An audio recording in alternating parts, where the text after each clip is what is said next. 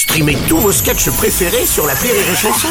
Des milliers de sketchs en streaming, sans limite, gratuitement, gratuitement sur les nombreuses radios digitales Rire et Chanson.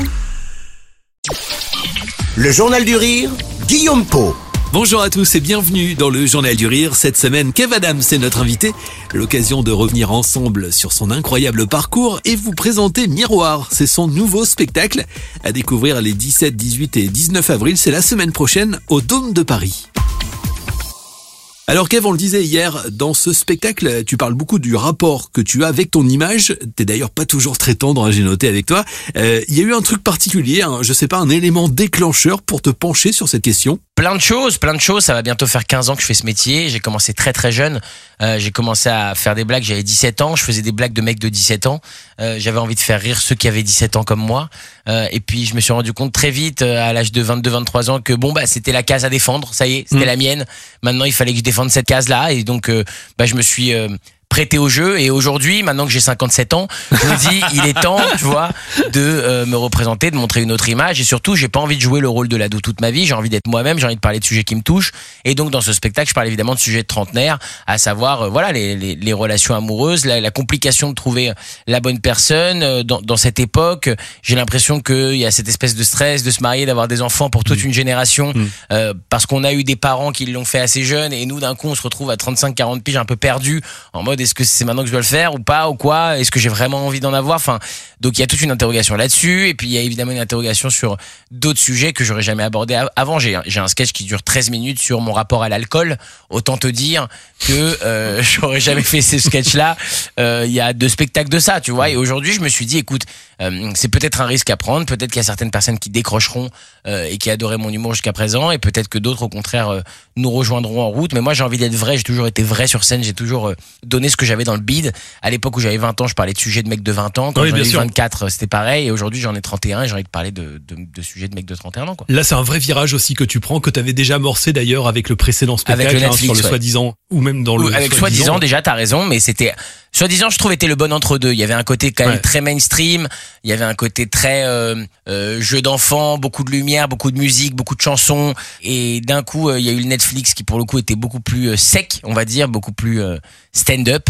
Euh, et aujourd'hui on a celui-là qui est vraiment euh, ouais je pense le, le, le spectacle qui me correspond le plus aujourd'hui avec euh, de la vanne sèche comme moi j'aime faire j'aime que ça envoie euh, à fond du rire et des histoires beaucoup plus sincères et puis je parle de moi euh, comme je pense j'en ai jamais parlé avant Ouais. Il y a beaucoup d'autodérision dans ce spectacle. énormément je me Énormément, moque même. principalement de Je moi dirais même, t'es quand même, t'es vache avec toi-même.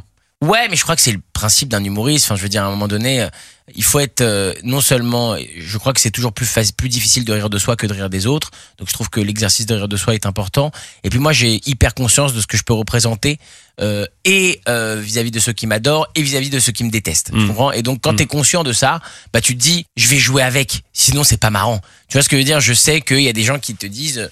Enfin, moi, je suis quand même un des, des rares humoristes qui a des gens qui te disent, moi, je peux pas, lui. Mm. Lui, je peux pas. Tu vois ce que je veux dire? Et je me dis, ça, t'es obligé d'en parler. Si t'en parles pas toi, il y a presque, ça montrerait presque un côté euh, déconnecté de la réalité, tu vois. Et moi, j'aime bien être ancré dans un vrai truc. Et j'aime bien d'ailleurs le fait que il y ait des gens qui euh, me détestent parfois même sans le savoir.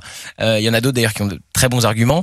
Euh, Enfin, je veux dire, à un moment donné, c'était important de me moquer de moi-même pour aller dans le sens de tout le monde. Je pense que ceux qui m'adorent attendent que je rie de moi. Et je pense que ceux qui me détestent seraient surpris de voir à quel point je vais loin quand je m'auto-clash, quoi, si tu préfères. Ce problème d'image a toujours été présent en toi depuis, euh, depuis toujours, depuis l'enfance? Ouais, Tu depuis l'enfance, je pense que de toute manière, quand tu fais ce métier, quand t'es suffisamment barge pour aller te mettre sur scène devant 5000 personnes et être euh, suffisamment prétentieux pour te dire je pense que je peux faire rire tout le monde pendant deux heures, je pense que de base t'as un grain dans la tête. On va Ouais, pas se mentir. ouais, ouais. C'est pas un métier normal, c'est pas un truc euh, euh, de quelqu'un qui est qui est bien dans sa peau ou bien dans sa tête. C'est c'est un métier de gens qui ont des choses à prouver, qui ont des qui ont des qui ont des choses à régler. Ça c'est une évidence. Et quand on remplit des salles comme des Zéniths ou encore des salles comme tu as fait euh, le week-end dernier à Bruxelles, quand on remplit ces salles, quand on a été la star des ados, ça parvient à rassurer ou pas ça? Bien sûr que ça rassure et puis ça émeut beaucoup. Moi, j'étais très ému euh, euh, la semaine dernière à Bruxelles quand tu vois que tu, tu 6000 personnes viennent 14 ans après le début pour un sixième spectacle à 31 ans. C'est fou pour moi. Moi, on m'a on m'a toujours promis une carrière courte. Tu sais, euh, il y a beaucoup beaucoup de de journalistes, de journaux qui disaient euh, lui c'est le boys band des ados quoi. Tu vois, c'est c'est euh, il va faire un grand tour comme les To Be Free et puis il s'en ira quoi. Tu vois, et donc 14 ans plus tard de pouvoir voir euh, pour ce spectacle des salles aussi euh, blindées, c'est extraordinaire. Et en même temps, euh, C'est une belle revanche aussi. j'ai ouais et en même temps j'ai l'impression euh, que j'ai bossé pour Tu vois, c'est-à-dire je, je, je, je suis hyper ému, hyper heureux, je prends pas ça pour acquis, mais euh, je suis sans cesse dans une remise en question depuis 14 ans. Il y a jamais un seul moment où je me suis dit c'est bon maintenant c'est fait, euh, t'as gagné, euh, c'est le public est dans la poche. Et je pense que c'est grâce au fait que justement je divise depuis des années. Euh, le fait que j'ai des gens qui m'aiment autant de autant que de gens qui me détestent, et eh ben ça me force chaque année, chaque 1er janvier de l'année à me dire OK, allez, qu'est-ce que tu vas faire pour essayer tu vois d'aller chercher ceux qui doutent encore? Et en fait, c'est hyper sain. C'est génial parce que tu mm. tu t'endors jamais sur tes lauriers, t'es tout le temps dans le mm. dans l'action quoi, tu vois. Miroir, c'est ton nouveau spectacle Kev, tu seras la semaine prochaine les 17, 18 et 19 avril au Dôme de Paris. Il reste quelques places, euh, vous pouvez les réserver dans vos points de vente habituels et on continue ensemble d'en parler demain. Pour ça, on se retrouve à 13h dans le journal du rire. chansons.